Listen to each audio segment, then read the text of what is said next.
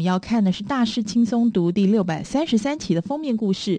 做个原创者，它的副标是打破陈规，推动世界的四个步骤。作者是亚当·格兰特，而作序推荐的名人则有 Facebook 营运长 Sheryl Sandberg。事实上，它也是《纽约时报》跟亚马逊网络书店排行榜的畅销书。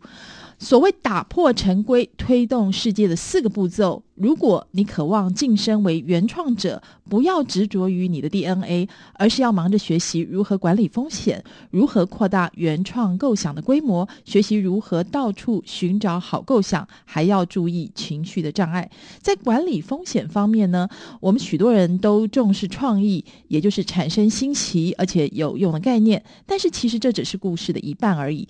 原创者会主动初级，让他们的梦想实现。要拥有这样子的能力。第一步其实就是要研究出一个管理相关风险的方法，学习如何发生，然后采用原创的构想。比如说，如果你观察成功的原创者的思考方式，你会发现他们开始通常会做两件事：第一，他们会质疑预设选项，而且总是在寻找更好的方法来做有用的事；二，原创者通常会采取投资组合的方式面对风险，让他们在某些领域承担的大风险可以被其他领域的零风险抵消。一般认为呢，质与量只能二择一，其实这是错误的。其实许多。多产的原创者都是大量制造一大堆成果，再让市场选择哪些可以成为经典。比如说呢，莎士比亚创作了三十七部剧本，一百五十四首十四行诗，但是如今大概只有五件被认为是经典。而汤马斯·爱迪生在职业生涯中申请了一千零九十三件专利，其中被认同的其实只有电灯泡、留声机跟电话。要让人们支持你的构想，你能够做的另外一件事是一再不断地重复它，发言、洗掉，然后再重复，在许多不同场合谈论你的构想。你的同才接触你的构想越多次，他们就会越熟悉，到最后他们的接受度也就更高了。事实上，这就是培养自在跟信心。而原创者呢，从来不会单单接受预设的做事方法，会积极探索实际上是不是存在着更好，而且隐藏在众目睽睽之下。的选项，在一次又一次的研究中显示，这些原创者通常会两边下注。他们在追求他们的新构想时，也会保有白天的工作，而不是全然无保留的去一头栽进去。比如说，一九六四年的 Nike 创办人菲尔奈特，直到一九六九年仍然持续担任会计师。另外，史蒂夫·沃兹尼克在一九七六年跟 Steve Jobs 一起创立了苹果公司，但是他仍然在惠普继续工作了很多年。而我们来看第二个重点是扩大原创构想的规模。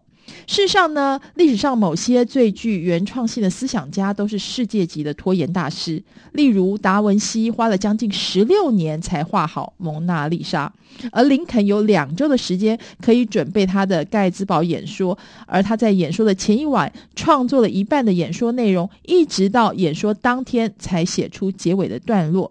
也就是说，当你稍微拖延一下，你就有留下机会给即兴创作。事实上呢，任何领域做开拓者都是一件困难的工作。作为先行者，你面临四种可能的不利状况：第一种是容易做过头；第二种是先行者可能会做出草率、冲动的决定；第三种是没有机会改善他人现在的做法；以及四难以超越自己的第一代产品。如何倡导原创构想呢？也是有以下五点：一要平衡风险组合，如果你在某个领域承担风险，在别的领域要特别小心；二强调不支持你构想的理由，借此卸下批评者的心防；三重复你的创意构想，以增强它的熟悉度，把它跟熟悉的想法连在一起，而且要常常向他人揭露你的新想法；四尝试接触认同你的价值或方法。但是不友善的人，以便取得盟友。五、缓和你的积极程度，用比较传统的目标表达极端的构想，好取悦他们的信念，把你的提案伪装成既有事物的延伸。接下来我们来看如何到处寻找好构想。原创性最常见的敌人是什么呢？当人们被迫服从主流观点，而不是自我思考的时候，原创性会受到伤害。我们要应该要做到以下的五点，那就是一、雇佣多元人才；二、允许员工拥有反对的意见；三、清楚表明你有一套构想的精选制度；四、找出真正可以唱反调的人，给予他们发声的自由。以及五，让员工说出他们的想法，也找出问题。还有第六点，当员工提出有趣的构想的时候，让他们进行一些小型实验，然后让那群人观察结果。如果数据是好的，就会超越猜测、期望、意见以及最要紧的团体名思。领导人到底应该要如何激发原创构想呢？有以下五点：一。举办一场创新竞赛，赢家可以为他们的构想取得预算、团队、导师跟支持。二、想象自己是敌人，然后讨论如何将威胁变成转机。三、邀请每一个人，甚至连你的行政人员来推销他们的构想，也争取支持者。四、设定反对者日，让你的员工选择一项假设，然后检视问题。万一事实正好相反，怎么办呢？五、禁止使用喜欢、喜爱、痛恨这些词汇。相反的，要鼓励人们贡献出新的构想，而不只对别人的意见表示拒绝或者接受。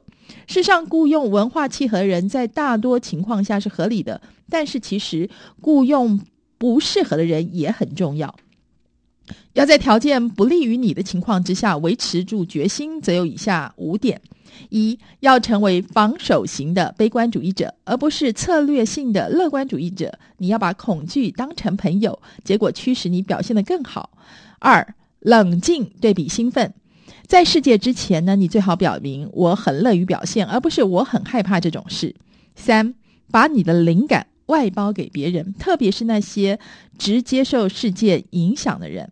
沟通原创构想最鼓舞人心的方式是把它个人化，而且提出一个和大家都有关联的真实案例，运用这个案例作为你努力的号召重点。四，知道何时该回顾以及何时该往前看，借以维持你战斗的热情。如果你的承诺正在动摇，就回顾自己已经走了多远了。如果大家都蓄势待发，就往前看看还有哪些待完成的工作。以及五，在适当的时候要生气。生气呢，几乎总是能够抵消冷漠。诀窍在于，别只是戴上一副面具，而是真心诚意的让你的怒气鞭策你做得更好，体验愤怒，然后继续工作。